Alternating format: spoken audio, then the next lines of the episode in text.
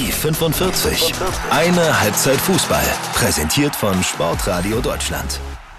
Diese Woche haben wir mal wieder Folgendes gelernt. Der Pokal, der schreibt seine eigenen Gesetze. Und damit ein herzliches Willkommen zu dieser Folge Nummer 18 von Die 45.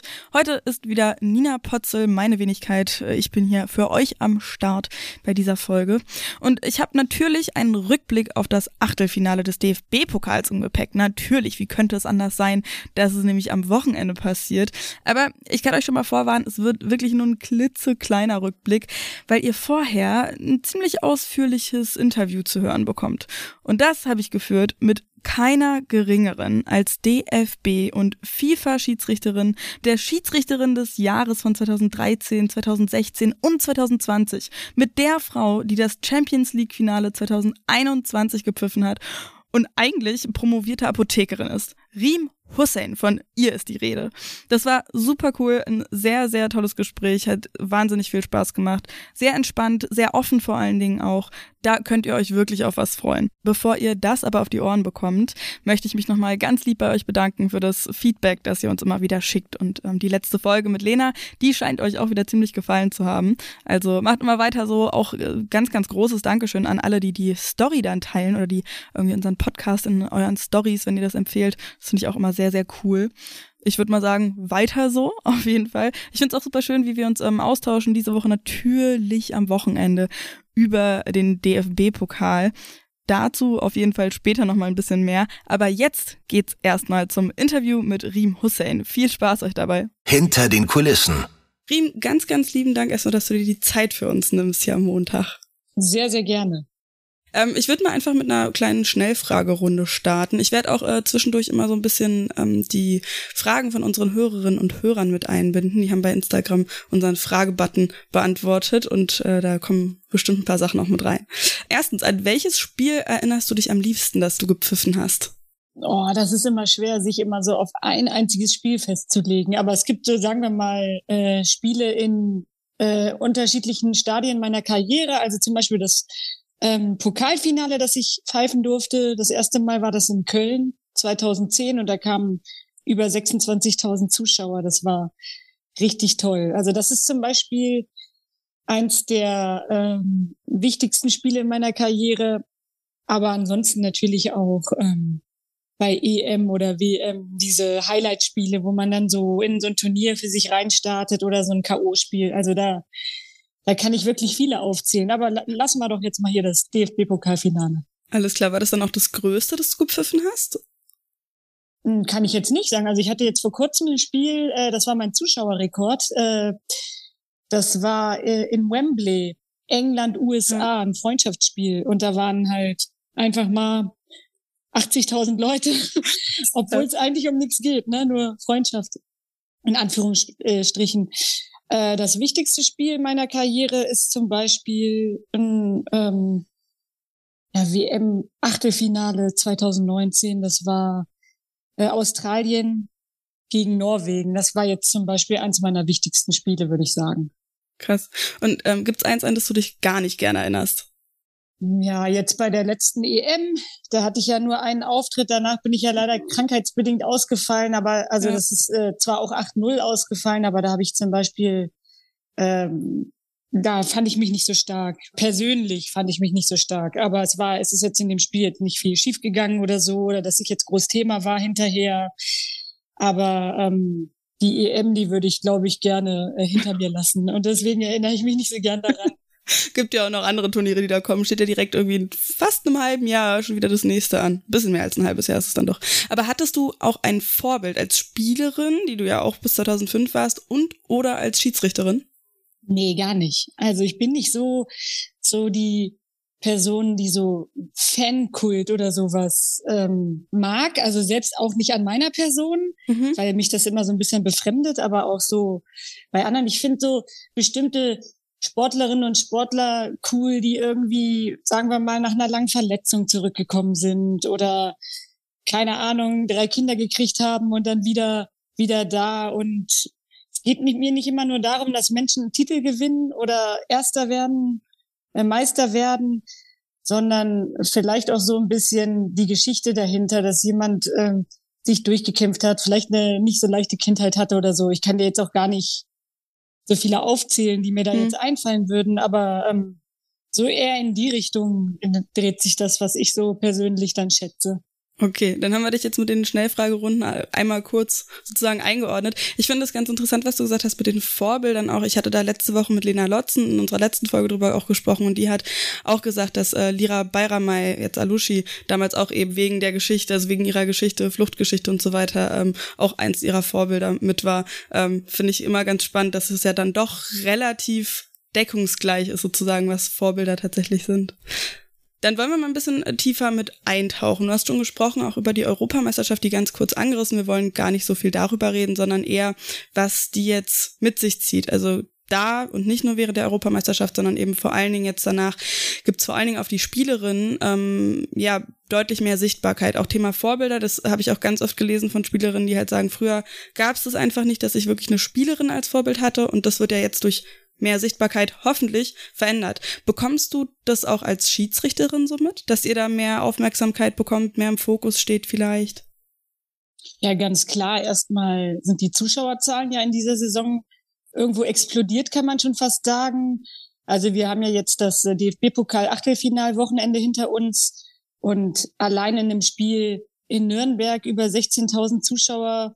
Äh, das finde ich einfach wirklich bemerkenswert und das muss einfach auch mit diesem äh, äh, EM-Erfolg im Sommer zu tun haben. Also wir Schiedsrichterinnen merken das natürlich auch. Ich merke es im privaten Umfeld oder auch in der Apotheke. Ich bin ja Apothekerin noch von Beruf und da ähm, sind die Kunden dann auch so dass sie dann so Kommentare von sich geben, Mensch, ja, das war ja ganz interessant. Also die Frauen, die spielen ja viel besser als die Männer und die fallen nicht so oft hin und die spielen immer weiter und das macht richtig Spaß und das habe ich gar nicht gedacht. Also erstmal diese Sichtbarkeit ist natürlich auch durch die Fernsehübertragung äh, da gewesen, dass wir eben die Spiele auch zu super Uhrzeiten im, im TV hatten. Wir waren ja in England zeitgleich und da haben die das auch wahnsinnig groß aufgezogen. Also da kam jedes Spiel im TV, da hatten sie super Expertinnen, meistens Frauen, ähm, ehemalige Spielerin, zum Beispiel die Farrar Williams, die hat da in dem, bei der BBC total super Kommentare von sich gegeben, einfach toll, qualitativ ja. hochwertig. Das war eine Wonne, das mit anzusehen. Wir haben ja die Spiele halt auch parallel, was immer wir gucken konnten, geguckt und sogar manchmal mit zwei Bildschirmen. Also der, das eine, wenn du dann natürlich die, die letzten Gruppenspiele hattest, die sind ja mal zeitgleich, aber das eine Spiel hier, das andere Spiel dann da. Und das war einfach äh, dort schon eine, eine riesige, ein riesiger Hype. Äh, natürlich kommt auch noch dazu, jetzt in England, die Engländerinnen haben einfach toll gespielt und in Deutschland, die Deutschen haben einfach super gespielt. Das kann man ja gar nicht anders sagen. Ich denke mal, wenn jetzt die Leistung nicht dementsprechend gewesen wäre, hätte es vielleicht dann jetzt auch heute anders ausgesehen. Das glaube ich tatsächlich auch. Also ich frage mich manchmal wirklich, wie das wohl gewesen wäre, wenn keine Ahnung, das deutsche Team schon in der Gruppenphase rausgeflogen wäre und bin dann immer sehr, sehr froh, dass das eben nicht der Fall ist, weil so sehen wir jetzt eben, wie du gesagt hast, auch diese 16.000, über 16.000 Zuschauerinnen und Zuschauer da in Nürnberg, ähm, was ich auch total irre fand. Ähm, nimmst du das dann ähm, schon auch also nehme ich mal an, wirklich auch positiver war. Du hast ja auch gesagt, über deinen ähm, Beruf als Apothekerin will ich nachher auch noch ein bisschen genauer sprechen. Ähm, aber da wirst du auch dann äh, immer öfter angesprochen als sowieso vorher schon. Ja, total. Also äh, vorher ging es immer um mich und jetzt mhm. ging es um die deutsche Nationalmannschaft. Wirklich ganz, ganz krass. Und äh, ich bin ja in, der, in Bad Harzburg, das ist ja gar nicht so weit weg von Wolfsburg. Mhm. Und ähm, jetzt gerade erst vor ein paar Tagen kam äh, eine Kundin zu mir und hat mir gezeigt, dass sie jetzt eine Dauerkarte hat da beim VfL Wolfsburg bei den Frauen und dass sie sich jetzt die beiden, hat sie mir noch auf ihrem Handy ihre Champions League Tickets ge gezeigt, dass sie dort mit ihrer Tochter dann hingeht und äh, sich das anschaut und total glücklich ist, dass sie sich halt diese Spiele jetzt hier mit beispielsweise Alexandra Popp, der Name fällt halt sehr, sehr häufig. Mhm. Und ähm, na eben Bad Harzburg ist eine Dreiviertelstunde von Wolfsburg entfernt.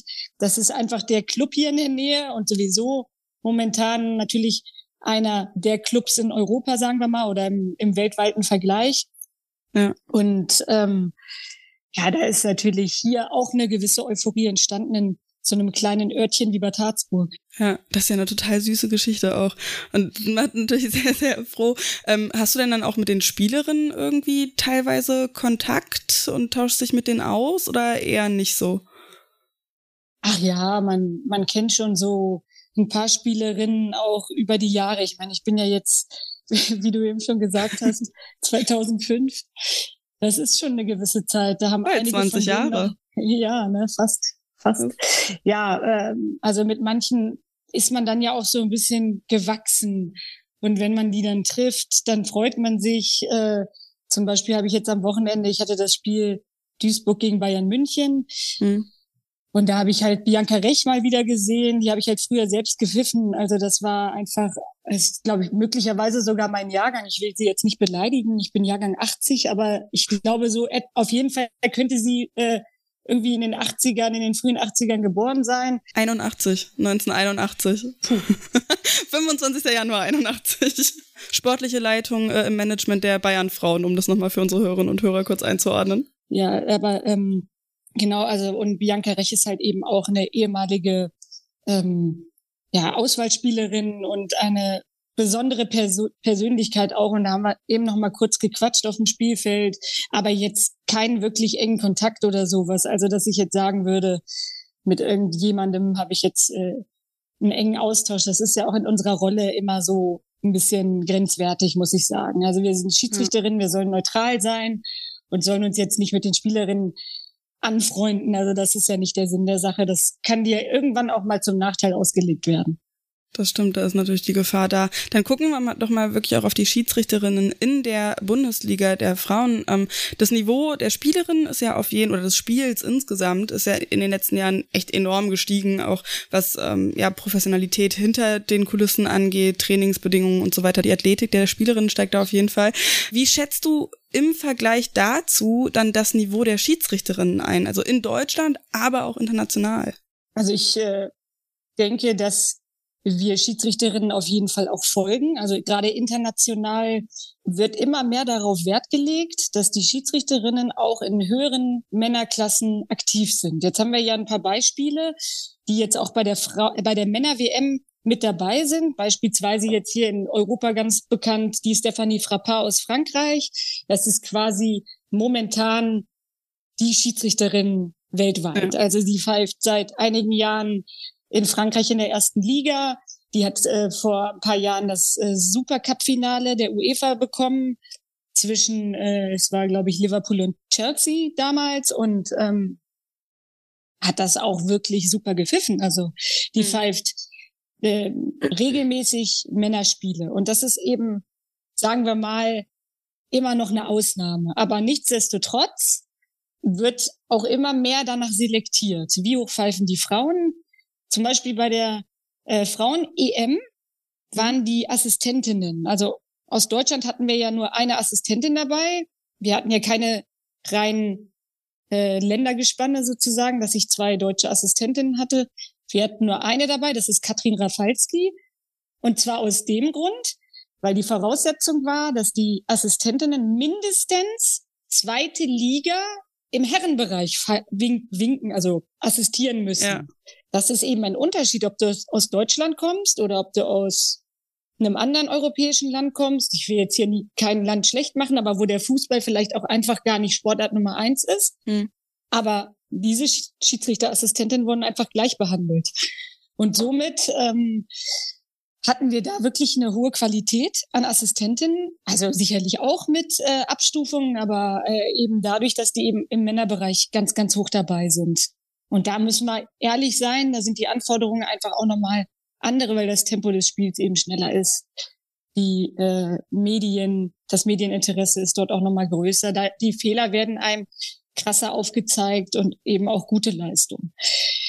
Naja, aber auf jeden Fall geht da halt eben so der Weg hin. Wir müssen hm, Tests auch laufen und die äh, FIFA zum Beispiel, die unterscheidet immer zwischen Limit und Target. Also das heißt, das Limit ist immer so die Mindesthürde, die ist immer schon recht anspruchsvoll. Aber es gibt dann noch ein Target, also ein Ziel. Und es wäre schön, wenn man das dann auch noch erreicht, damit man eben noch konkurrenzfähig ist, sagen wir es jetzt mal ganz salopp. Von daher, mit der Athletik hast du ja eben auch schon gesagt, äh, das ist immer schon so der erste Schritt, womit wir unsere, äh, denke ich mal, ähm, Leistung nochmal ver verbessern können. Ja. Also ich sehe das und auch in Deutschland sehe ich es mhm. auch. Aber ich sehe äh, in Deutschland eben leider das Problem, dass wir generell Nach Nachwuchsprobleme haben. Also das hat jetzt nichts nur mit dem Frauenbereich zu tun, sondern auch, das ist eben, das zieht sich durchs gesamte Schiedsrichterwesen, dass da eben die, ja, der Nachwuchs nicht mehr so mitkommt. Und wenn du nicht so viel Auswahl hast, dann hast du eben auch irgendwann mal vielleicht nicht mehr so viel Qualität. Ja. Aber ich sage jetzt mal so Stand heute, dass das schon auch wirklich gut ist, was was wir da an Personal haben. Also es werden jetzt vielleicht manche äh, nicht so sehen, weil wenn man mal einen Fehler macht, dann wird man darauf ja immer reduziert sein ganzes Leben. Äh, mhm. Wir haben eben nicht das Recht, Fehler zu machen, wir Schiedsrichter. Wir müssen immer alles richtig machen. Das ist leider nicht möglich, aber ähm, ich kann nur persönlich sagen, dass der dass da ein ganz großer Kreis ist, der das sehr professionell betreibt, der sich sehr viel damit auseinandersetzt, Stunden bei der Arbeit schon reduziert, damit man eben diesem Hobby auch gerecht wird und das äh, Hobby so professionell wie möglich ausüben kann. Und für uns ist es eben noch ein Hobby. Wir können davon einfach noch nicht leben im Frauenbereich. Das wäre nämlich auch gerade eine Frage dann gewesen, mit der ich angeschlossen hätte. Das ist natürlich total traurig, dass es eben ein Hobby sein muss, nur für euch. Ich meine, bei den Spielerinnen sprechen wir ja auch schon davon, dass eben in ja, einigen Vereinen das auch noch nicht so ist, dass die Spielerinnen davon leben können. Aber bei der Schiedsrichterei ist es ja noch schwieriger. Und ähm, findest du das da auf jeden Fall, also wenn wir jetzt ja nach Spanien zum Beispiel gucken, ähm, da haben ja Anfang dieser Saison die Schiedsrichterinnen ähm, gestreikt um mehr Geld zu verdienen und die bekommen jetzt fünfmal mehr so viel Geld und also so wie ich das zumindest mitbekommen habe, ging das auch ziemlich zügig, ähm, dass das beschlossen worden ist. Siehst du sowas auch, dass es sowas in Deutschland braucht? Oder in anderen europäischen Ländern auch? Äh, kann schon sein. Also ich glaube, wir Schiedsrichterinnen können uns jetzt über die momentane äh, Höhe der Spesen gar nicht beschweren. Die ist wirklich auch ähm, auf Initiative der Vereine mhm. wirklich in den letzten Jahren stetig gestiegen und auch ordentlich gestiegen. Also das äh, war sehr, sehr lange war das immer so ein Level und dann ist es aber auf einmal schlagartig wirklich recht hochgegangen. Also da hm. kann man nicht sagen und ich denke, dass es auch wirklich viel ist. Ich weiß nur nicht, ob die da in Spanien auch über sowas wie eine Festanstellung oder sowas äh, geklagt haben. Das ist ja auch hm. einer der reichsten Fußballverbände, die es so gibt ähm, weltweit. Und das weiß ich, weiß gar nicht mehr so genau, worum es da ging. Also ich hatte von dem Streik gehört. Ich glaube jetzt nicht, dass es nur um Spesen fürs Spiel ging. Aber ich meine, wie lange hat es schon im Männerbereich gedauert, dass die sich jetzt haben sowas wie ein Grundhonorar oder ähm, die Spesen in dieser Höhe. Ähm, ja, das, wie lange hat das gedauert, dass das durchgesetzt wurde? Und wir hinken halt immer noch einige Jahre hinterher. Also das ist einfach so. Das ist natürlich auch dem geschuldet, dass Frauen erst seit den, ich weiß nicht, 70er Jahren überhaupt gegen den Ball treten dürfen. Mhm. Und demzufolge haben wir einfach einen zeitlichen Nachteil. Und das kommt jetzt alles und dieses Interesse und dass wir da jetzt so eine höhere Abdeckung auch haben. Und dass zum Beispiel die Champions League jetzt, dass alle Spiele da live kommen auf diversen Streaming-Kanälen und so weiter. Vor allen Dingen die, auch teilweise kostenlos bei YouTube. Genau, genau. Das, das ist auch, glaube ich, erstmal das Wichtigste, ne? dass wir da, dass wir da auch Free TV haben. Jetzt die DFB-Pokalspiele kommen ja nicht im Free TV leider.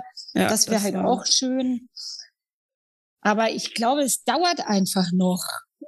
Klar, streiken kann man. Ich denke, mhm. dass viele Verbände nicht bereit sind, hm, sagen wir mal, den Mindestlohn zu zahlen, den so eine Schiedsrichterin vielleicht der, der dieser Frau jetzt gerecht wird in dem jeweiligen Land. Aber ich glaube, in Deutschland, da passt das schon wirklich. Ähm, dann würde ich auch nochmal doch zurückkommen eben zu dieser Ausbildung, weil das nämlich auch ein ganz wichtiges Thema ist, ja wirklich auch geschlechterübergreifend, dass da im Nachwuchsbereich einfach super viele Menschen fehlen, was man ja auch gerade in, im, ähm, ja, im Amateurbereich voll verstehen kann, wie da teilweise umgegangen wird mit Schiedsrichterinnen und Schiedsrichtern, ähm, was man da für Stories liest und hört, das ist schon echt ziemlich heftig. Was findest du, müsste da passieren, dass mehr Leute, mehr junge Leute sich ja auch entscheiden, ähm, Schiedsrichterin oder Schiedsrichter zu werden? Weil ich kann mir das auch vorstellen, in der Jugend, weiß ich noch von mir damals, war es auch so, dass ich glaube, wir einen Jungen oder so hatten, der dann auch gesagt hat, okay, ich stell mich mal hin und leite ein Spiel. Aber ansonsten war es immer so, ja, nee, wir wollen halt selber gegen den Ball treten. Mhm. es muss ja vielleicht auch nicht immer der 14- oder 15-jährige Junge oder das 14- oder 15-jährige Mädchen sein. Ich sehe ja immer eher so ehemalige Fußballerinnen oder ehemalige Spieler, Spielerinnen so ein bisschen in der Pflicht. Ich meine, die einen treten die Trainerlaufbahn ein, aber es gibt ja auch genug, die vielleicht gar nicht wissen, wie sie sich noch im Fußball engagieren können. Und ich würde da auch einfach irgendwo so eine Verantwortung sehen. Also du hast ein Spiel als Spieler gespielt oder als Spielerin und dann brauchst du einen Schiri. Mhm. Und warum kann man denn nicht da auch mal was zurückgeben und sagen, ach kommt, ähm, keine Ahnung, für die Regionalliga, für die zweite Liga reicht's nicht mehr, aber ich, ich gehe jetzt mal den Weg und ich, ähm, ich mache einen Schiri-Schein und ich engagiere mich da regelmäßig. Das sehe ich ja eher. Und dann hast du da auch gestandene Persönlichkeiten, die schon viel mitgemacht haben, die meistens auch schon im Berufsleben sind.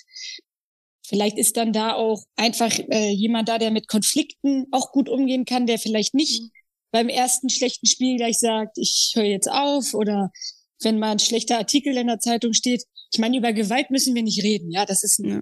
absolutes No-Go und das, äh, das ist äh, etwas, was sich äh, generell nicht nur in Deutschland, sondern auch in anderen ja, Ländern, in anderen Gesellschaften anscheinend als salonfähig erweist. Also dass man einfach, wenn man unzufrieden ist, dann schlägt man mal zu. Keine Ahnung. Ich weiß gar nicht, äh, wie sowas zustande kommt, warum man heutzutage nichts mehr mit Worten klären kann in, in bestimmten Bereichen. Ist natürlich immer nur die, die Minderheit, ja. Also ja. bitte nichts verallgemeinern jetzt, aber es ist einfach ähm, klar, dass äh, wenn man wenn man körperlich angegangen wird, dass man sich das schon, also dass, dass das, glaube ich, schon ein erhebliches Trauma mit sich zieht. Aber gerade das andere, wenn man mal irgendwie einen kritischen Ton mitbekommt oder mal angemeckert wird oder so, damit können auch schon viele nicht umgehen und sagen, ach nee, das ist mir zu unbequem. Hm. Und ich weiß nicht, ob das am Alter liegt oder an der Persönlichkeit, aber da könnte man auf jeden Fall grundsätzlich noch nachjustieren, dass man diese Schiris am Anfang noch ein bisschen enger begleitet und denen hilft und die auch vielleicht ähm, mit zum Spiel fährt, wenn sie jetzt zum Beispiel noch keinen Führerschein haben und dann gleich hinterher so eine Art Coaching macht und vielleicht schon in der Halbzeit sagt, hier achte mal hier und hier drauf. Es gibt ja auch irgendwo in bestimmten Bundesländern dieses Tandem-Modell, dass dann mhm. der zweite Schiri da mit dahinter läuft und hilft. Das ist bedarf natürlich dann auch immer wieder mehr Personal oder mehr Menschen, ja, die sich engagieren dafür. Ne? Und das ist ja genau das, was du gerade angesprochen hast. Das fehlt halt an allen Ecken und Enden. Ja, und vor allen Dingen ist ja natürlich auch, ähm, wenn wir in die unteren Klassen gucken, natürlich auch Stichwort Ehrenamt dann eine Frage. Das Ehrenamt ist ja insgesamt sehr dolle leidet. Aber das finde ich einen ganz interessanten Ansatz, eben, dass ehemalige Spielerinnen oder Spieler das vielleicht auch machen. Und ich meine, war ja bei dir ähnlich. Du hast dich 2005, du hast bis 2005 in der zweiten Bundesliga gespielt. Ähm, und hast dich dann eben dafür entschieden, äh, Schiedsrichterin zu werden und äh, nicht mehr also nicht mehr als Spielerin auf dem Platz zu stehen, sondern diese Spiele eben zu leiten. Wieso hast du dich dafür entschieden? Also die den Schein hatte ich schon ein bisschen eher gemacht mit 20, mhm. aber einfach auch erstmal nur so aus Interesse und ähm, mal zu gucken, wie ist das mit den Regeln und so, pff, worüber man meckert, darüber sollte man noch Ahnung haben. Und das war so der, der Ursprung. Und dann habe ich aber ähm, irgendwo erkannt, dass man, also ich habe äh, Frauenregionalliga zunächst noch gespielt, als dieser Gedanke schon so ein bisschen in mir gereift ist. Ja, dann zogen sie auch irgendwie an allen Körperteilen an mir und sagten, Mensch, mach das doch mal. Dann wurde ich da schon zum Länderpokal in Duisburg als Schiedsrichterin eingeladen. Das ist ja auch schon eine Auszeichnung. Ja, der Länderpokal in Duisburg ist ein Auswahlturnier. Das sollten wir vielleicht an dieser Stelle auch nochmal äh, erzählen. Dort werden alle ja, Auswahlmannschaften der jeweiligen Altersklassen, die halt eben, ich glaube, es gibt so U18 oder U15 Turniere, ne? Ich habe auch selbst als Spielerin da mal gespielt, deswegen da, da war es noch U20. Ja. Das gibt's glaube ich, inzwischen nicht mehr. Auf jeden Fall gibt's dort äh, einmal im Jahr so einen Ländervergleich. Also da spielt der Niedersachsen gegen Bayern und was weiß ich was. Und eben auch werden dazu dann förderungswürdige Schiedsrichterinnen eingeladen, die dann auch von den äh, Regionalverbänden, also in dem Fall oder von den Landesverbänden äh, gemeldet werden. Und der Niedersächsische Fußballverband hat halt mich mal gemeldet dazu und dann habe ich da eben auch mein Können zeigen dürfen. Hm. Naja, eben halt mal auf der anderen Seite. Ne? Ja.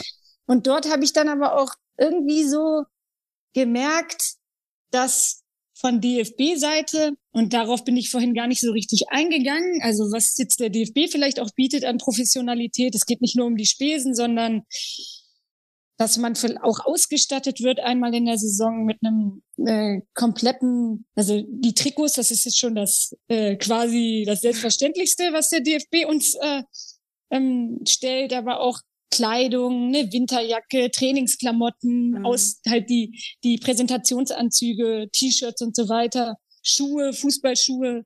Das also in sowas ist man dann da auch so ein bisschen das hat man dann so ein bisschen kennengelernt, eben was da plötzlich geboten wurde. Ich habe ja für einen Verein gespielt, da habe ich ja noch nicht mal Fahrgeld gekriegt. Ja, also ja. da bin ich drei oder viermal die Woche zum Training gefahren auf eigene Kosten und alles war immer auf eigene Kosten und ich habe zu dem Zeitpunkt halt noch studiert und das hat man eben alles noch so aus Überzeugung und Idealismus und Freude am Sport gemacht. Ne? Heutzutage weiß ich gar nicht, ob das noch so viele tun.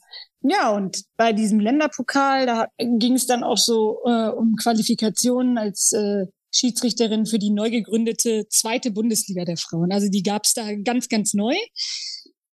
Und ja, da habe ich schon gedacht, ja, warum eigentlich nicht? Also mal diesen Weg zu gehen. Und äh, ich habe da eigentlich gar nicht, als ich diesen Schirischein gemacht habe, jemals drüber nachgedacht, Karriere zu machen oder gar bei einer Weltmeisterschaft zu pfeifen. Das, das war alles irgendwie ja Bonus ne zu mhm. meiner mhm. äh, Karriere und ich weiß nicht, es ist irgendwie ein Gedanke in mir gereift, dass ich dachte, ich will jetzt einfach mal diese Seite kennenlernen, immer mit dem mit der Möglichkeit, die Hintertür wieder aufzumachen und zurückzugehen und zu sagen, ich spiele dann wieder irgendwo Regionalliga oder von mir aus Oberliga oder so, wenn mir das alles so fehlt. Aber ich bin nicht wieder zurückgegangen.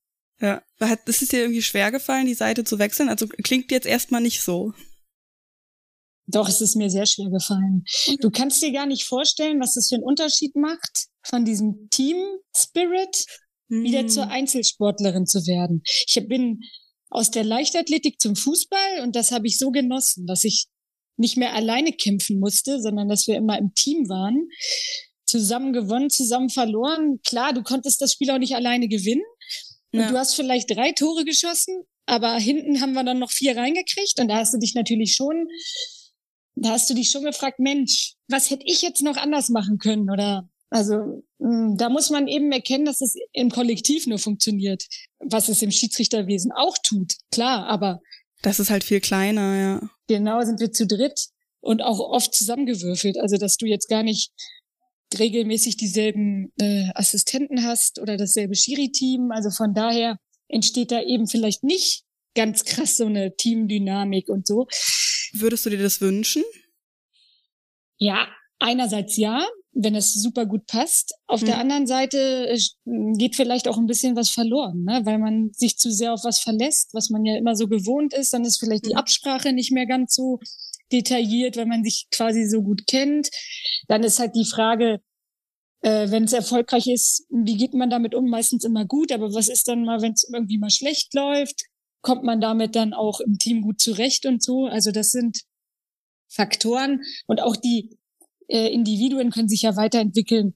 Also ich glaube, ich hatte in der Frauen-Bundesliga fünf oder sechs Assistentinnen, die es später selbst als Schiedsrichterin dann in die Bundesliga geschafft haben. Von daher hast du sowieso eine natürliche Fluktuation, ne, weil die dann nicht mehr so als Assistentin zur Verfügung standen. Also ich würde es mir generell wünschen, dass das Schiri-Wesen viel mehr Team ist und mhm. ähm, alle sich halt freuen, wenn ein Spiel gut läuft und dass da nicht vielleicht mal jemand am Fernseher sitzt und hofft, dass du einen Fehler machst. Also jetzt will ich das keinem unterstellen, aber es äh, ist schon so, dass ähm, wir manchmal nicht alle, äh, alle immer so ein Team bilden, wie wir das eigentlich könnten. Weil da halt so ein dolles Konkurrenzdenken dabei ist, ne? Wahrscheinlich. Also Konkurrenzdenken und wenn jemand was nicht kriegt, dann ist das vielleicht etwas, was du dann kriegen kannst, ne? Ja. Ich meine, überleg mal. Ich kann nur erfolgreich sein bei einem Turnier, wenn die deutsche Nationalmannschaft schlecht spielt. Das heißt, auch, ja. wünsche ich mir jetzt, dass Deutschland schlecht spielt? Also ehrlich gesagt, nein. Ja. Weil es mir viel wichtiger ist, weil es, guck mal, es hätte doch niemanden, es hätte doch überhaupt keinen Hype in Deutschland gegeben, wenn Riem Hussi in das mhm. Finale gepfiffen hätte. Das hätte es wahrscheinlich nicht mal im Fernsehen. Hätte niemanden interessiert. Und so ähm, spielt Deutschland im Finale und ist auch aus meiner Sicht äh, das bessere Team gewesen. Also hätte den Titel mit Muss verdient gehabt. Also ist wirklich das äh, wirklich schade gelaufen in diesem Finale.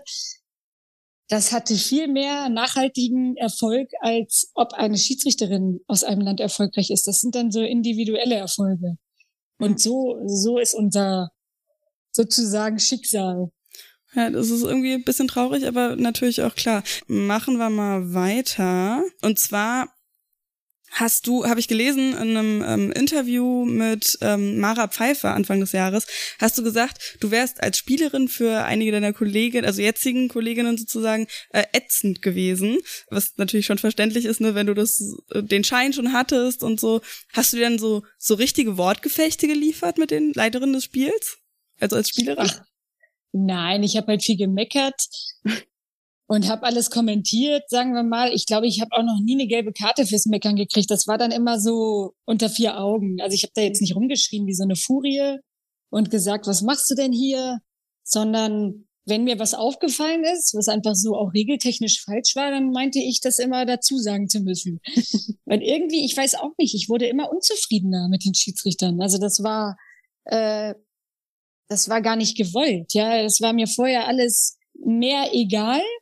Und irgendwann, als ich dann quasi besser wusste, worum es ging, hatte ich den Eindruck, das immer bewerten zu müssen. Und mhm. ähm, ich konnte mir da auch gar nicht helfen. Ich konnte da nicht mich zusammenreißen und sagen, jetzt beruhige dich mal. Aber wenn mir jemand auch wirklich gut gefallen hat, dann habe ich das hinterher auch gesagt. Also das mhm. waren war jetzt ja auch nicht alles immer nur schlecht und das, ich will jetzt auch nicht sagen, dass äh, die Welt hat auf mich gewartet, also die Schiedsrichterwelt, weil alle anderen so schlecht waren. Aber ich habe eben auch immer wieder diesen Satz, sage ich immer wieder, wer sich aufregt, der soll es doch erstmal besser machen. Und dann habe ich mich eben auch, ja, habe ich mich in der Pflicht gesehen, das besser machen zu müssen und zu beweisen, ich stelle mir das Ganze so vor. Und das hat mich jetzt dahin geführt, wo ich bin. Aber ich glaube auch nicht, dass ich jedes Spiel immer hervorragend pfeife und dass das auch wirklich jeder unterschreiben würde, dass ich jetzt äh, vielleicht diesen Platz verdient habe, auf dem ich mich hier gerade befinde. Also das ist eben auch häufig sehr subjektiv und mit den Erfahrungen hängt das dann zusammen. Also ich habe sicherlich auch schlechte Tage in meinem Leben. Hast du denn auch Spielerinnen oder Spieler, bei denen das ähnlich ist? Also wo du auch schon merkst, ah, okay, die interessieren sich auch vielleicht fürs Schiedsrichterwesen und ähm, die kommen dann eben auch an und argumentieren so wie du damals? Nee, gar nicht so. Also ich habe nicht das Gefühl, dass es so um Inhalte geht, sondern nur äh, um okay. äh, die Unzufriedenheit kundzutun. Aber, Aber das sind das sind immer dieselben. Entschuldigung, was sagst du? Okay. Nee, äh, denkst du dir manchmal bei einigen Spielerinnen oder Spielern dann auch so, ah, okay, vielleicht solltest du es mal, also so konkret bei Spielerinnen, so, ähm, also ich meine, du hast ja gesagt, es sollten mehr ehemalige Spielerinnen und Spieler sich das mal überlegen. Aber wenn du dann auf dem Platz stehst und eine Partie leitest, denkst du dir dann manchmal schon auch so, du könntest eine gute Schiedsrichterin oder ein guter Schiedsrichter sein. Doch, das denke ich wirklich. Gerade so Führungsspielerinnen, weil die haben ja auch so eine, eine gewisse ja, auffallende Persönlichkeit und ich glaube auch so äh, Spielführerinnen und zum Beispiel, die sind so prädestiniert dafür, auch Verantwortung zu übernehmen. Und das machst du ja als Schiri auch. Du übernimmst Verantwortung für diese Spielleitung, für das ganze Spiel ja irgendwo auch. Ähm, und das glaube ich schon, dass das so die richtigen Typen wären. Aber ich ähm, habe jetzt noch nie hinterher gesagt, werd mal Schiri. Aber manchmal kriegst du so ja Kommentare, das war doch abseits und dann denke ich, wenn das richtig war, sage ich dann noch mal gerne, du solltest das mal hier, du sollst mal einen Schirischein machen. Also von Abseits hast du wirklich Ahnung. Oder so, aber das ist dann eher ja. mit einem Augenzwinkern.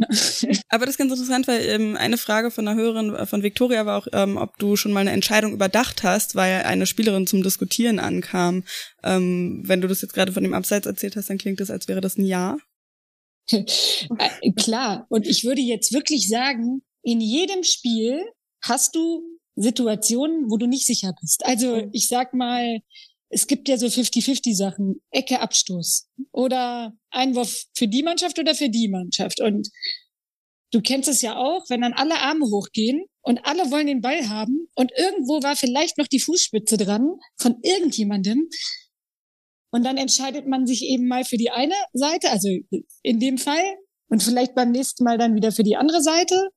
ähm, in einem Fall, wo man vielleicht nicht sicher ist oder geht vielleicht den weniger schwierigen Weg, weil eine falsche Ecke, die zum Tor führt, tut mehr weh als ein Abstoß, der eigentlich mhm. eine Ecke gewesen wäre, verstehst du?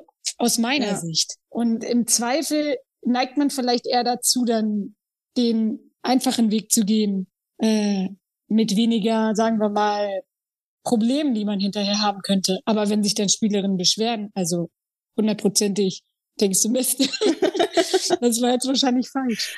Ja. Und ich bin auch nicht, äh, mir nicht zu fein dann zu sagen, oh, also ich glaube wirklich, das kann wirklich sein, dass das falsch war, weil ich war mir eben selbst nicht hundertprozentig sicher. Es ja. tut mir leid. Also dann, dann ist es halt so und dann ist das Thema aber auch erledigt. Ja. Sehr cool. Ich finde das auch immer total beeindruckend, ähm, eben wenn Schiedsrichterinnen und Schiedsrichter so kommunikativ auch sind und es eben so reflektiert auch ja, kundgeben sozusagen. Ähm, du pfeifst ja sowohl Spiele von Männern als auch von Frauen. Da haben wir jetzt schon ein paar Mal auch drüber gesprochen. Ähm, wie genau schätzt du aber den Unterschied ein zwischen Männer- und Frauenliga und bereitest du dich dann unterschiedlich vor? Meine Vorbereitung ist immer gleich. Mhm. Ähm, gleich, sagen wir mal, vom Trainingsablauf, äh, dass ich mein Training darauf äh, ausrichte, wann ich ein Spiel habe und dass ich dann sagen wir mal, am Tag vorher noch irgendwas um, im äh, Schnelligkeitsbereich mache und dann, dann am Tag nach dem Spiel eine regenerative Einheit und halt eben diese, äh, dieses Thema ist auf jeden Fall gleich. Ich gucke mir halt auch vor einem Spiel immer an, natürlich Tabellensituationen, die Spielertypen, wenn ich sie nicht kenne. Gerade im Herrenbereich jetzt in der, in der dritten Liga kenne ich nicht immer jedes Team. Im Frauenbereich ist es schon noch schon was anderes. Also da, da bin ich jetzt wirklich, äh, glaube ich, ganz firm. Es kommt zwar immer, immer mehr junge Spielerinnen hinzu, bei denen ich denke, es könnten meine Kinder sein, aber ähm, so ist es halt, wenn man die 40 schon überschritten hat. Und dann so 16-Jährige auf dem Platz stehen, ja. Ja, also, und die auch wirklich so jung aussehen und ja. äh, aber auch noch total Respekt haben, ja, vor, vor der alten Frau, die da pfeift.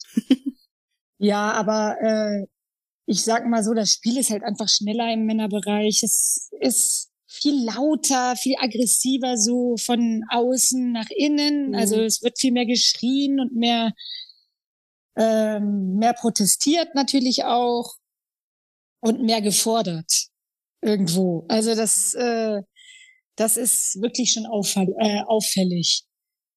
Und das ist im Frauenbereich nicht so und deswegen pfeife ich Frauenspiele ja auch so unheimlich gerne. Sehr schön. Du hast ähm, im Interview mit Goal tatsächlich auch gesagt, dass eine Weltmeisterschaft der Männer für dich in weiter Ferne liegt. Du hast jetzt gerade gesagt, dass du bei den, also die Spiele der Frauen viel lieber spielst, aber hast du da trotzdem Ambitionen, auch mal bei den Männern in der Bundesliga zu pfeifen und dann vielleicht auch mal eine Weltmeisterschaft? Äh, nein, das ist erstmal rein alterstechnisch gar nicht mehr drin, ah, okay. weil ich ja auch, also Altersgrenze hin oder her, aber das würde es nicht geben. Mhm. Und dazu müsste ich ja, wie, wie ich das damals auch gesagt habe, müsste ich ja in meiner in der Männerliga in der, in der höchsten Klasse pfeifen. Ja. Und das, ich pfeife ja in der dritthöchsten Klasse und das auch schon seit 2015. Also äh, würde mir jetzt persönlich kein Grund einfallen, warum ich jetzt auf einmal aufsteigen sollte. Also. Okay. Warum hast du es vorher nicht gemacht? Einfach weil du dich lieber eben auf den ähm, Fußball der Frauen konzentriert hast und da mehr reingegeben hast, oder? Nein, gar nicht. Also es ist, ich bin einfach nicht aufgestiegen. Das entscheide ja nicht ich. Also wenn es nach mir ginge. ja. Nein, aber das sind ja auch, die dritte Liga ist normalerweise so eine Spielklasse. Da sind die Schiris Anfang, Mitte 20. Wenn mhm. du dann Ende 20 bist, da stellt sich dann schon langsam die Frage, wohin geht die Reise? Ja, mhm. Spezialist, Assistent oder eben schaffst du noch den Aufstieg in die zweite Liga? Und auch immer alles so mit der Perspektive, kann dieser Schiri vielleicht mal irgendwann FIFA-Schiedsrichter werden? Also so ich denke, so werden diese, wird dieser Kader auch gesehen. Das ist eine reine Entwicklungsspielklasse. Und ich bin da aufgestiegen in diese Klasse mit 35. Ja. Ich war damals schon die Älteste und ich bin immer noch die Älteste. Hm. Und es ist einfach in meinem Fall eine andere, ja, ein anderes, ich weiß nicht, Entwicklungsmuster. Also wir haben immer schon intern, denke ich, im DFB auch die Schiedsrichterin so auf die Frauenkarrieren äh, mhm. gepackt, also dass wir halt eben Schiedsrichterinnen sind, die irgendwann mal Frauen Champions League Spiele pfeifen, die vielleicht mal zu einer EM oder WM gehen. Aber Gott weiß doch nicht im Herrenbereich. Also dass das jetzt alles kommt, das, äh, das ist ja auch ähm, jetzt re relativ neu und die Entwicklung, die muss der DFB erstmal gehen, weil äh, wir haben momentan niemanden, der da oben anklopft. Das war Bibiana über eine gewisse Zeit. Bibiana Steinhaus-Web. Bibiana Steinhaus, genau, wird, wer, äh, wird vielen Hörern, Hörerinnen sicherlich ein Begriff sein. Die ist momentan die Leiterin der, also Schiedsrichterchefin sozusagen in England, genau. in der ersten Liga. Aber dann kam schon ich und auch mhm. Katrin Rafalski, wir zwei, wir sind jetzt äh, über viele Jahre die einzelnen, die einzigen da in, in der, äh, im Profifußball. Und von unten rücken Schiedsrichterinnen nach, aber es sind eben auch die Plätze jetzt nicht unendlich da. Würdest du dir wünschen, dass es ähm, viel mehr verwoben ist? Also dass auch Männer in den Ligen der Frauen pfeifen, dass mehr Frauen eben in den Ligen der Männer pfeifen, dass eben der DFB da viel durchlässiger ist? Also meine persönliche Meinung ist, dass ich das toll finde, dass alle Frauenspiele in Deutschland und wirklich über viele Spielklassen hinweg mit Frauen besetzt werden können. Mhm. Ich finde, das ist einfach auch ein Sport, bei dem sich Frauen wohlfühlen und äh, Frauen, und ich kann das nur aus eigener Erfahrung als Spielerin sagen, Schiedsrichterinnen nehmen die Spiele ernst. Also die nehmen das ernst, die freuen sich auch in so einem Bundesligaspiel aktiv zu sein. Also ich bin froh, dass die, wir in Deutschland die Spiele mit Frauen besetzen können. Das ist in anderen Ländern nicht so. Deswegen, ja. ich weiß auch nicht, warum die Vereine das immer fordern. Also schlechte Leistungen gibt es immer mal irgendwo, aber das macht niemand absichtlich. Aber ich denke, dass unser Niveau in Deutschland wirklich recht anständig ist. Okay. Ich finde das äh, den Punkt, den du gesagt hast mit dem Wohlfühlen, einen ganz interessanten, weil das ist natürlich, äh, ja, also ist natürlich ein sehr, sehr wichtiger Punkt, dass man da eben auch so wie so eine Art Safe Space irgendwie hat, also auf dem Platz, dass man sich da nicht irgendwie blöde fühlt oder so als Spielerin. Du hast auch mal irgendwie gesagt in einem Interview, dass du dich lange gar nicht so sehr damit befasst hast, eben mit dem Thema Gleichberechtigung und Männer und Frauen. Wann genau, oder kannst du das irgendwie festmachen, wann du dich dann angefangen hast, damit auseinanderzusetzen? Das sind schon so die Momente, mh, hm, vielleicht auch, wie ich mich manchmal selbst behandelt fühle im, im Männerbereich. Also äh, sagen wir mal, in meinem allerersten Spiel äh, in der dritten Liga, da hatte ich ein, eine Coaching-Analyse und da wurde mir halt im Nachhinein gesagt, na ja, du kannst froh sein, äh, dass die Männer so nett waren, also weil ich seiner Meinung nach ähm, ein bisschen kleinlicher hätte pfeifen sollen. Mhm. Ich hätte zu viel das Spiel auf, also laufen lassen wollen aus meiner Sicht. Ich könnte froh sein, aber die haben sich ja auch nur benommen, weil ich eine Frau bin. Und dann, das sind so Momente, das finde ich richtig schlimm. Also ja. einfach dieses, äh, kann ich nicht das Spiel auch einfach mal gut gepfiffen haben aufgrund meiner Qualität, also aufgrund ja. meiner meine Person, Schiedsrichter, Sternchen in. Verstehst ja. du? Also diese, die Rolle. Ich wurde nie als Rolle Schiri gesehen, sondern ich war die Schiedsrichterin unter den ganzen Männern. Ähm, in einem anderen Spiel, da hatte ich mal äh, einen, ja auch in meinem Verband, der eine Führungsaufgabe da auch hat im Schiedsrichterwesen als Beobachter. Und der sagte nur nach dem Spiel zu mir, ach, was soll ich dir jetzt heute sagen? Es ist doch sowieso egal, was du pfeifst. Ähm, du wirst nicht aufsteigen und du wirst nicht absteigen. Also so dieses ja. Gefühl, ich habe sowieso nur eine Sonderrolle. Und wenn du dieses Gefühl der Sonderrolle irgendwie dein ganzes Schiedsrichterleben, das du im Herrenbereich in höheren Klassen verbringst, fühlst, dann fängst du auch irgendwann mal an, dir Gedanken zu machen, ist das hier eigentlich alles noch gerecht? Und das ja. sind, das ist alles so in mir gewachsen. Weil bis zu meinem 25., 30. Lebensjahr habe ich gedacht, Leistung setzt sich durch. Mit Leistung schafft es jeder und das kommt nicht aufs Geschlecht an. Und ich muss leider erkennen, dass das in Köpfen vieler Menschen mit Verantwortung auch im Schiedsrichterwesen gar nicht präsent ist, äh, so, so zu denken.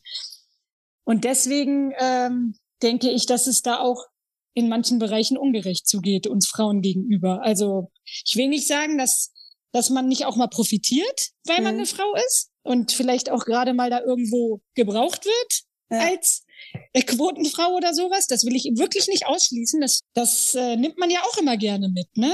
Also wenn man dann da plötzlich ähm, eine gute Werbung machen kann für einen Verband oder für einen Verein oder so. Aber eben musste ich auch erkennen, dass es dann im Zweifelsfall äh, auch mal gegen mich gehen kann ja. als Frau. Und das hat mich einfach so geärgert und deswegen ist vielleicht mein Bewusstsein so ein bisschen größer geworden. Ich glaube, das ist irgendwie auch was, was, was wir ja alle kennen, wenn wir mal in der Jugend auch äh, Fußball gespielt haben oder ähm, ja nicht nur im Fußball, sondern auch in anderen Berufen. Das ist ja wirklich ganz, ganz oft so. Und ich glaube, dass es vielen Hörerinnen von uns auch so geht. In der in der Jugend eben immer das einzige Mädchen, und dann war es immer halt ne das Mädchen, die da irgendwie gekickt hat. Und das ist ja furchtbar nervig. Aber ähm, dass man da auch manchmal von profitiert jetzt gerade auch im Beruf und so, das ja glaube ich manchmal tatsächlich auch. Ich würde super gerne noch Ewigkeiten auch mit dir sprechen über deinen Beruf auch als äh, Apothekerin, du bist promovierte Apothekerin. Wir haben leider gar nicht so viel Zeit. Eine große Frage ist dann natürlich, wie koordiniert man das miteinander? Ähm, weil das ja auch nicht wirklich ohne viel Aufwand ist, sag ich mal, so eine Apotheke auch zu leiten mit. Und du nimmst dir dann immer Urlaub für gerade für große Turniere und so. Fehlt dir dir dann manchmal an anderer Stelle? Ja, klar, weil ich auch einfach gar keinen privaten Urlaub mehr mache, habe ich das Gefühl. Also jetzt in der äh, Corona-Zeit, das war so entspannt, weil da hatte ich ja eigentlich überhaupt keine äh, Spiele und Turniere und überhaupt keine äh, Probleme, jetzt ter terminlich irgendwas zu organisieren. Aber ich nehme mir für mich selbst viel zu wenig Freizeit. Das muss ich sagen. Das ist auch, glaube ich, ein Grund dafür, warum ich öfter mal verletzt bin oder äh, überhaupt verletzungsanfällig bin, denke ich, dass ich einfach immer unter Strom stehe. Also wenn ich jetzt auch nicht, sagen wir mal, eine Reise plane, ich kann jetzt nicht einfach nur eine Woche hier in meiner Wohnung in Bad Harzburg zu Hause rumsitzen und sagen, so, ich mache jetzt, ich arbeite die Woche nicht. Dann fühle ich mich schlecht. Dann denke ich, ich lasse meine, mein Team in der Apotheke im Stich. Meine Geschwister sind ja, mein, mein Bruder und meine Schwester sind beide älter als ich. Die sind ja meine Kollegen, die sind auch Apotheker.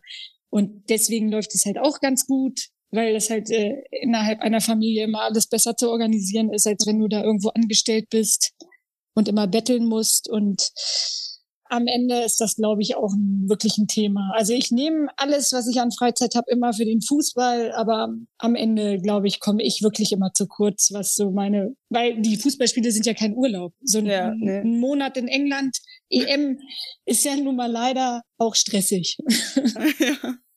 Ja, aber ähm, auf jeden Fall ähm, sehr, sehr klasse, dass du das halt machst. Wie gesagt, ich könnte wirklich noch Ewigkeit mit dir weiterquatschen. Das macht super viel Spaß, sehr, sehr interessant, aber unsere Zeit ist leider gleich um. Deswegen muss ich schon. Wir wollen die Hörerinnen und Hörer doch auch nicht langweilen. Ne? ich glaube, langweilig war das auf keinen Fall. Also finde ich jetzt zumindest. Also. Würde mich äh, äh freuen, wenn das so ist. Ja. Deswegen komme ich aber äh, dann auch schon mal zu, zur letzten Frage. Und zwar nochmal so ein bisschen die Werbetrommel rühren. Warum sollten sich unsere Hörerinnen und Hörer der Schiedsrichterei zu zuwenden? Die Schiedsrichterei ist ein Hobby, ähm, in dem man sich eben als Persönlichkeit total weiterentwickeln kann. Man hat Verantwortung für ein Spiel, kann in Spielklassen aktiv sein, in denen man vielleicht als Spieler oder Spielerin niemals aktiv gewesen wäre. Also ich hätte mich jetzt persönlich nie in einer Nationalmannschaft gesehen, bei einer Weltmeisterschaft.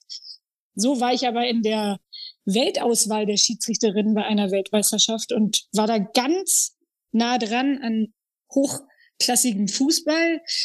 Es ist eine Persönlichkeitsschule. Ähm, man geht da auch durch Höhen und Tiefen, also ganz klar. Aber ich finde, das schult nur und eben die äh, Momente, dass man da vor 80.000 Leuten in einem Stadion stehen kann, das erlebt vielleicht nicht jede oder jeder von uns, aber das sind so die Momente, in denen ich mir mal sage, dafür hat sich das alles gelohnt. Von daher kann ich äh, euch nur dazu ermutigen, äh, äh, ermuntern, wenn ihr mal so einen Schiedsrichterschein machen wollt. In jedem Landkreis, in jeder Region gibt es wirklich äh, Ansprechpartner, die mindestens einmal im Jahr so einen Schirischein anbieten.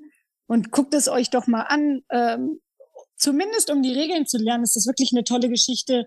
Und wenn ihr dann merkt, das ist was für euch, dann bleibt dabei. Und wenn nicht, dann ist es halt auch schön, dass ihr euch überhaupt mit dem Thema auseinandergesetzt habt. Also es würde mich wirklich freuen, wenn wir hier nur eine einzige Person hätten, die vielleicht danach sagt, jawohl, ich versuche das jetzt mal, dann hat sich unser Gespräch schon gelohnt, würde ich sagen, oder? Sehr gut. Ja, da hoffen wir drauf. Dass, äh, da werde ich dann auch immer schön gucken, was da reingeflattert kommt in den äh, DMs, wie man so schön sagt bei Instagram.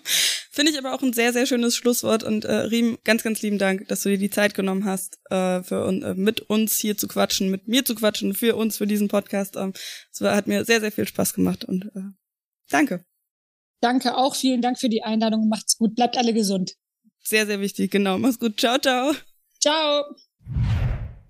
Und habe ich euch zu viel versprochen? Ich hoffe mal nicht. Ich fand es nämlich wirklich äh, sehr entspannt und offen und ich hätte wirklich noch irgendwie insgesamt zwei Stunden noch mehr mit ihr reden können oder so. Es ist wirklich ähm, sehr spannend, was sie so erzählt und wirklich auch einfach offenherzig erzählt. Und sie war ja selbst auch, da haben wir auch ein bisschen das angerissen, sie war ja selbst auch im Einsatz beim DFB-Pokal-Achtelfinale und darüber sprechen wir jetzt. Das war der Spieltag. Riem Hussein, wie gesagt, bei Duisburg gegen Bayern München im Einsatz gewesen. Das war eine ziemlich klare Sache. 7 zu 0 für die Bayern ist das ausgegangen. Aber bevor wir uns die anderen Spiele angucken, muss ich erst einmal noch sagen, und das habt ihr auch geschrieben, diese Übertragung, beziehungsweise ja, Live-Ticker auch teilweise, das war echt ziemlich, ziemlich traurig. Also am Samstag wurden die Spiele ja teilweise bei Sky übertragen. Ähm, ja, was schon cool ist, dass es irgendwo läuft, aber Pay-TV ist halt auch nicht so geil. Und Sonntag war es dann ja so, dass das nirgendwo richtig in einem TV-Sender lief, sondern auch nicht bei jeder Partie, sondern auch nur bei ausgewählten Partien dann über den vereinseigenen YouTube-Kanal. Und ich fand das zum Beispiel bei Turbine Potsdam gegen Köln ganz, ganz furchtbar, weil, also keine Ahnung, vielleicht bin ich auch einfach ein bisschen zu blöde. Aber ich habe da gar nichts gefunden. Und das ist halt super, super bitter, vor allen Dingen, wenn dann die Live-Ticker eben so sporadisch nur tickern, wenn überhaupt. Ähm, das ist sehr, sehr schade. Ich kann euch da ja Flashscore auch ans Herz legen, die sind immer ganz schnell dabei, aber das sind halt auch nur Tore, die da vermerkt werden und nicht noch irgendwie wo, irgendwie wo was, wo Spielzüge beschrieben werden oder ähnliches. Das ist ziemlicher Mist. Gucken wir aber aufs Sportliche. Wie gesagt, keine allzu großen Überraschungen, zumindest fast. Fast hat es keine Überraschung gegeben. Äh, meistens hat sich eben der ähm, der Erstligist durchgesetzt, ähm, gegen Nürnberg zum Beispiel auch die Wölfinnen aus Wolfsburg. War auch richtig gut, dass ich das jetzt nochmal gesagt habe. Das war aber, fand ich, was da viel beeindruckender war, war wirklich die Kulisse. Also mehr als 17.000 ZuschauerInnen waren da am Start. Das klang auch richtig, richtig toll. Wie gesagt, das gab's im Livestream äh, vom vereinseigenen Kanal. Ich glaube, von den Wölfinnen war das sogar, genau. Ja, da hat man dann auch immer schon Nürnberger und die Nürnbergerin äh, gehört. Das war richtig, richtig tolle Stimmung. Aber zu den Überraschungen. Ich finde, man kann so sagen, anderthalb Überraschungen, weil fangen wir mal mit der halben Überraschung an. Turbine Potsdam gegen Köln. Wie gesagt, Spiel zu verfolgen, super schwierig, beziehungsweise gar nicht wirklich möglich, außer man ist vor Ort. Und das konnte ich leider nicht tun. Aus Gründen, auf die ich gleich auch noch zu sprechen komme. Aber ja, die, was ich da die Überraschung fand, war wirklich, dass sie in Führung gegangen sind. Die Potsdamerinnen sind wirklich gegen Köln in Führung gegangen. In der zweiten Halbzeit zwar erst auch. Ähm, das hat sehr, sehr lange 0 zu 0 gestanden, aber was so bitter war. Die Kölnerinnen haben das Spiel gedreht. Also bitter für Potsdam natürlich. Da führen sie wirklich bis zur 88. Spielminute und da schießen die Kölnerinnen den Ausgleich. Und dann, ich weiß nicht, waren vermutlich einfach die Körner verbraucht, ähm, vorher alles reingehauen und hinten raus dann eben nicht mehr so viel Kraft übrig, sodass dann auch noch das 2 zu 1 gefallen ist und Turbine Potsdam also auch im Pokal raus ist. Die Saison wird also einfach echt nicht besser, eher schlechter. Wobei der Trainer ja jetzt dann auch gesagt hat, dass man da schon auch was mitnehmen kann, was ja auch stimmt. Also wenn man bis zur 88. 1 zu 0 führt, das ist ja für Turbine schon mal ein Schritt nach vorne. Aber die wirklich große Überraschung, die Überraschung gab's beim Spiel RB Leipzig gegen Eintracht Frankfurt. Das habe ich ja auch so ein bisschen mit begleitet auf unserem Instagram-Kanal, weil ich tatsächlich vor Ort war. Ähm, ja, das war schweinekalt, kann ich euch sagen. Also wirklich, meine Füße haben so gefroren. Ähm, aber das Spiel an sich, das war, also ich fand super, super cool, auch wirklich die Eintracht so nah auch zu sehen, weil das war natürlich auf einem, oder in einem ziemlich kleinen Stadion. Ähm, 1300 Zuschauerinnen und Zuschauer war da, waren da ausverkauft, war es auf jeden Fall. Aber trotzdem super nah dran. Und was ich bei dem Spiel interessant fand, also die große Überraschung ist eben, dass RB Leipzig weiter ist.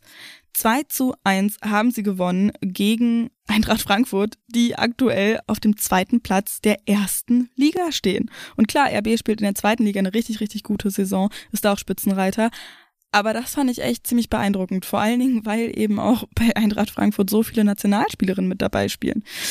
Vielleicht war das ja aber auch ein Grund oder mit ein Grund, weil einige der Spielerinnen eben zum Beispiel eine Laura Freigang, eine Sjoke Nüsken, eine Sarah Dorsun, Sophia Kleinherne, die sind ja alle auch erst aus den USA wieder angereist unter der Woche. Und ähm, deswegen, also das wäre so meine Erklärung, sage ich mal, weswegen das vielleicht nicht ganz so geklappt hat. Aber es war wirklich beeindruckendes Spiel.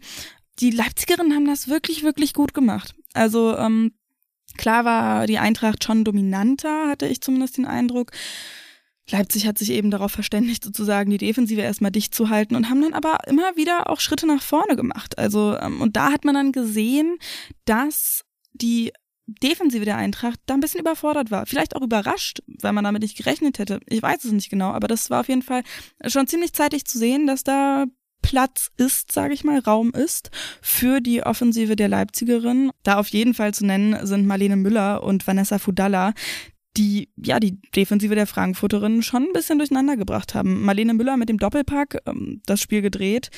Das war echt ziemlich irre und äh, gerade als es 2 zu 1 dann gefallen ist, hat man auch so ein bisschen Unverständnis beziehungsweise auch Überraschung in den Gesichtern der Frankfurterinnen gesehen.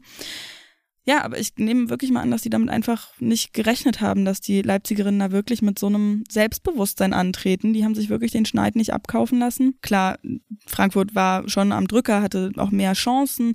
Ähm, aber auch da, die Torhüterin der Leipzigerinnen, Herzog, die hat teilweise richtig, richtig gute Paraden gezeigt. Das fand ich auch sehr beeindruckend. Also im Endeffekt muss man schon auch ehrlich sagen, Leipzig verdient sogar weitergekommen ins Viertelfinale des DFB-Pokals. Und wie gesagt, das wird auch nur eine ganz kleine, ja, ganz kleiner Rückblick, nur weil wie gesagt einige, die meisten Spiele ähm, waren da doch keine Überraschungen. Deswegen schauen wir jetzt schon mal nach vorne. Nach dem Spiel ist vor dem Spiel. Und da nochmal abschließend zum DFB-Pokal eben das Viertelfinale, das wurde ja auch direkt ausgelost im Anschluss an das letzte Spiel dann am Sonntag. Ende Februar, Anfang März geht's los, also 28. Februar, 1. März. Und die folgenden Partien haben wir da am Start. Köln gegen Wolfsburg, Karl Zeiss Jena gegen SC Freiburg, TSG Hoffenheim gegen Bayern München und RB Leipzig gegen die SGS Essen. Also es sind tatsächlich zwei Zweitligisten weitergekommen, eben mit Karl Zeiss Jena und RB Leipzig. Das finde ich ziemlich cool. Schauen wir mal, wie weit sie es äh, schaffen im März. Ist noch ein bisschen hin, aber dann werden wir es wissen. Und nun die große Quizfrage, was erwartet uns denn nächste Woche? Endlich, endlich, endlich wieder Bundesliga. Der achte Spieltag steht an, hat lang genug gedauert und da erwarten uns das Duell der Aufsteigerinnen Duisburg gegen Meppen. Da freue ich mich schon richtig drauf. Für uns ist es nämlich auf jeden Fall gut zu sehen, wie die beiden Teams sich ja vor allen Dingen auch so gegeneinander ähm, anstellen. Für Werder und Turbine ist es auf jeden Fall gut, dass diese beiden Teams sich dann doch auch mal Punkte klauen werden. Außerdem haben wir Frankfurt gegen Leverkusen im Angebot. Beide ja mit hohen Ambitionen in die Saison gestartet. Frankfurt mit ja noch höheren. Die wollten ja eigentlich in der Champions League auch noch weiterkommen. Und vor allen Dingen werden die ja auch gehörig Wut oder Enttäuschung im Bauch haben vom Pokal. Bin ich mal gespannt, wie sich das dann zeigen wird, eben ob es eher so eine Enttäuschung ist, die ein bisschen lethargisch macht oder Wut, die da richtig schön reinkickt und äh, ganz schön viele Tore vor allen Dingen ins Tor kickt. Und was ich an diesem Spieltag wirklich richtig toll finde, ist, dass einige Vereine jetzt ja bald die nächsten Wochen und Werder eben an diesem Spieltag im großen Stadion spielt. Sprich, die Werderanerinnen werden im Weserstadion spielen. Und da hat es ja eine riesengroße Kampagne gegeben und das fand ich total schön zu sehen, wie Werder da Werbung für macht, die Spielerinnen auch bei den Heimspielen der Männer schon immer mit ranholen und darüber sprechen lassen. Ähm, ich glaube, mindestens zehn Karten, nein, nicht zehn Karten, zehntausend Karten natürlich, oh Gott, das wäre ganz schön traurig, sind verkauft worden, mindestens 10.000 Karten, so, ist richtig, sind verkauft worden, das wird also eine richtig schön große Party da. Der Fußball der Frauen ist bei Werder tatsächlich auch in den Geschäftsbereich Fußball gerutscht, sprich, der bekommt einen höheren Stellenwert. Das wurde auf der Mitgliederversammlung am Wochenende beschlossen in Bremen. Heißt auch, dass sie im gleichen Geschäftsbereich wie die Männer sind und Frank Baumann da jetzt drüber steht. Also ähm, bin ich sehr gespannt, auch was da in der Zukunft alles noch passiert bei den Veteranerinnen, ob sie in der zweiten Liga dann starten müssen nächste Saison. danach sieht es ja aktuell schon ein bisschen aus, aber es sind ja auch noch hier noch Spieltage am Start. Also immer mal schön ruhig bleiben. Was sonst so los war in der Welt des Fußballs, das weiß mein Kollege vom Sportradio Deutschland, Marius Rudolf. Der hat die News für uns eingesprochen. Sarah Sadrasil verlängert beim FC Bayern München. Der neue Vertrag der 29-Jährigen läuft dem Verein zufolge bis 2026. Die Vizekapitänin der Münchnerin war 2020 von Turbine Potsdam gekommen und ist mittlerweile wichtiger Bestandteil des defensiven Mittelfelds. Inka Grings wird Nationaltrainerin der Schweiz. Die ehemalige deutsche Nationalspielerin tritt im Januar ihr neues Amt an. Sie folgt auf Nils Nielsen. Das Ziel, auf das sie hinarbeitet, wird die WM 2023 in Australien und Neuseeland sein. Die Schweizerinnen sind dort in einer Gruppe mit den Philippinen, Norwegen und Neuseeland. Lena Oberdorf mit Schulter-Eckgelenkverletzung. Die Verletzung hatte sich die Mittelfeldspielerin bei der 1:2 Niederlage im Länderspiel gegen die USA zugezogen. Nach der Rückkehr nach Deutschland ist klar, dass es um das Schulter-Eckgelenk geht. Das Pokalspiel gegen Zweitligist Nürnberg verpasste Oberdorf bereits. Ob weitere Spiele folgen, hängt vom Heilungsprozess ab. So, und das war's dann auch schon wieder mit dieser Folge, mit Folge 18 von Die 45. Ich find's ganz schön krass schon, wie viele Folgen das sind. Dankeschön, dass ihr mal wieder zugehört habt. Nächste Woche geht's weiter mit Bundesliga. Und nächste Woche geht's auch weiter mit Josie, die ist dann wieder am Start.